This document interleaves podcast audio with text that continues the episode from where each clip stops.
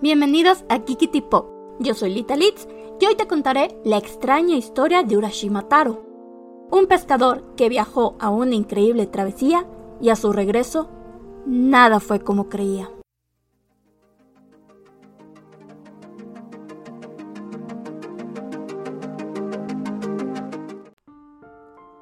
Era un cálido verano en el pueblo pesquero de la costa de Suminoye, en la región de Saga de la isla de Kyushu, Japón. El año exacto se desconoce, pero es alrededor del año 605.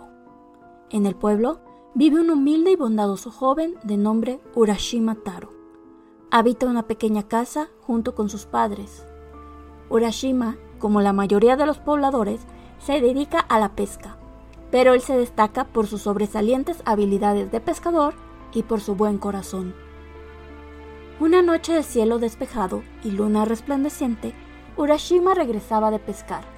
Mientras caminaba por la orilla, vio a un grupo de niños que jugaban. Al acercarse, se dio cuenta que los niños no jugaban, sino que en realidad molestaban y torturaban a una tortuga que solo deseaba llegar al mar e irse.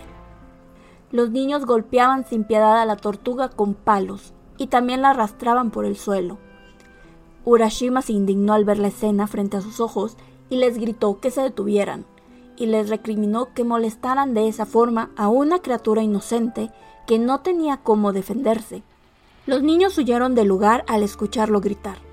La tortuga, libre al fin de sus torturadores, caminó al mar y se adentró en las olas, nadando y alejándose del lugar. Al día siguiente, desde temprano, Urashima se levanta y se dirige a su bote. Todo parecía habitual. Ya dentro de su embarcación, navega un poco rumbo al sitio donde le gusta pescar. El día es caluroso y un poco soporífero. El cielo tiene pocas nubes que se reflejan en el mar. Urashima se dedica a pescar.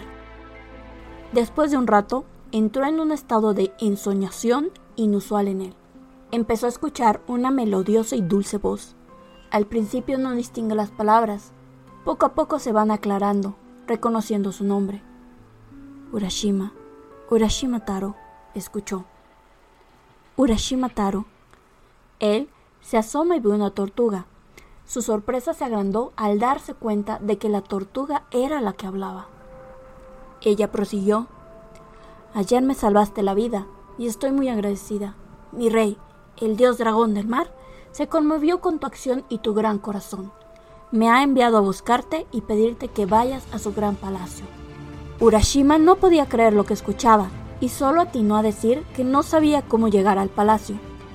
La tortuga replicó, No te preocupes, yo te llevaré, y así juntos emprendieron el viaje. Después de un tiempo, se divisó a lo lejos un hermoso lugar. Era un reino donde el verano no tiene fin, y ahí, en el centro, un pristino y hermoso castillo de oro y plata se erguía orgulloso. Al llegar, la tortuga se transformó en la joven más bella que en su vida hubiera visto. De largo cabello negro, piel blanca y labios rosas. Vestía un hermoso y elegante vestido en azul y carmesí. Ella le dijo, Bienvenido a Ryuguyo, Ushamira Taro. Soy la princesa Otohime, hija de Ryujin, dios dragón del mar. Mi padre, en agradecimiento por salvarme, te permite vivir aquí todo el tiempo que quieras y si así lo deseas, podrás casarte conmigo. Ushamira no cabía en su asombro, se encontraba embelesado por la belleza etérea de la princesa, y en su ser sentía que ya la amaba. La princesa lo guió por el castillo. Ahí vio las más asombrosas cosas que jamás hubiera imaginado. Desposó a la princesa y en el salón principal del castillo hubo un gran banquete. Las mesas estaban repletas de los más exquisitos manjares. Al centro de la pista había danzantes que se movían al ritmo de la más bella melodía. El humilde pescador no podía creer lo que estaba viviendo y se encontraba tan maravillado que creía que se encontraba en un sueño. Los días prosiguieron igual. Cada día descubría nuevas maravillas y placeres. Los sirvientes del palacio lo atendían y traían alimentos y bebidas que nunca había probado en su vida. Todos los días había música y bailes. La vida era perfecta y llena de felicidad. Al cabo de tres años, de pronto, como si hubiera despertado de su ensoñación, Urashima sintió nostalgia. Recordó a sus padres, sus amigos, su pueblo, y deseó poder verlos por un momento. Su corazón se sentía acongojado pensando en la desolación de sus padres al no saber de él. Determinado, acudió con la princesa y le pidió que le permitiera ir por un corto tiempo a ver a sus padres. Solo quería asegurarse que estuvieran bien y regresaría a su lado a la brevedad. La princesa se entristeció y lloró por un largo rato.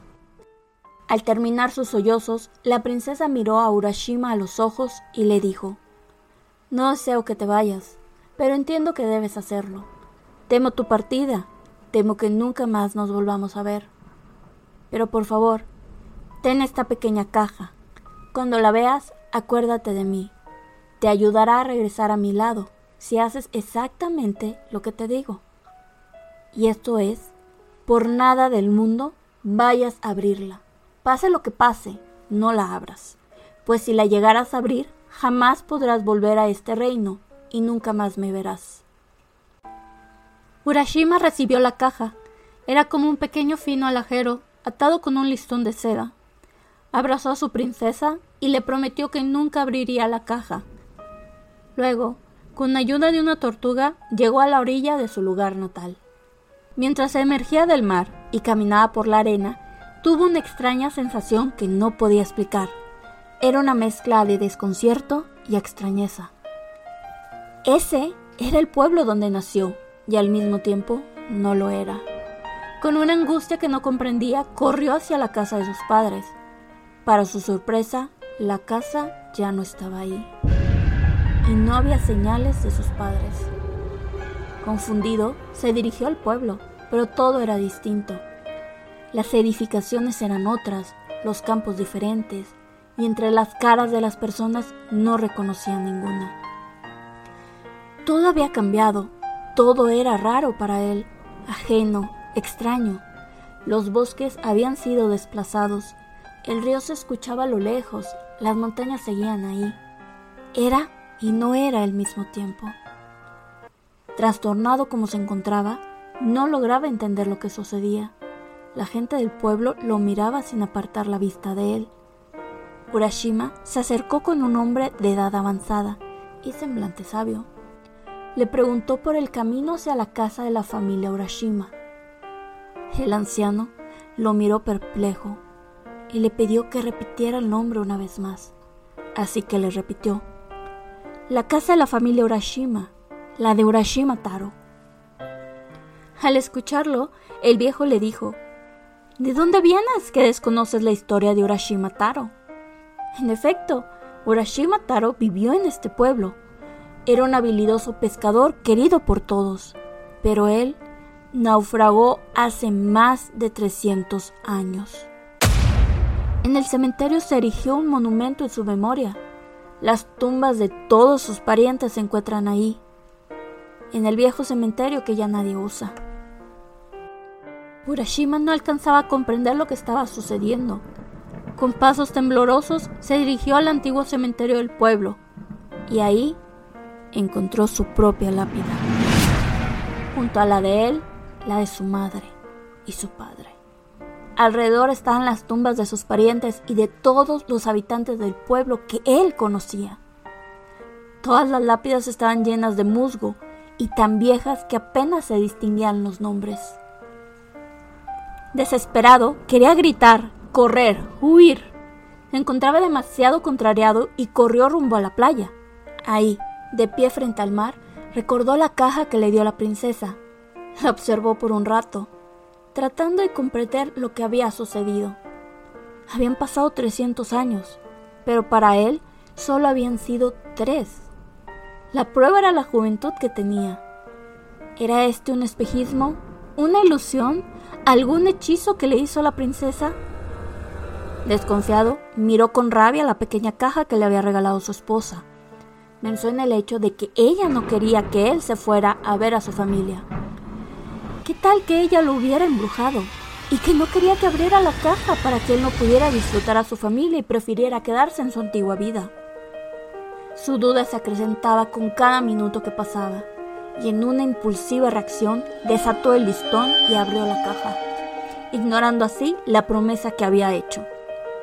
En ese instante, de la caja surgió un frío y blanco humo que se elevó al cielo y sobre el mar se fue alejando hasta perderse en el horizonte.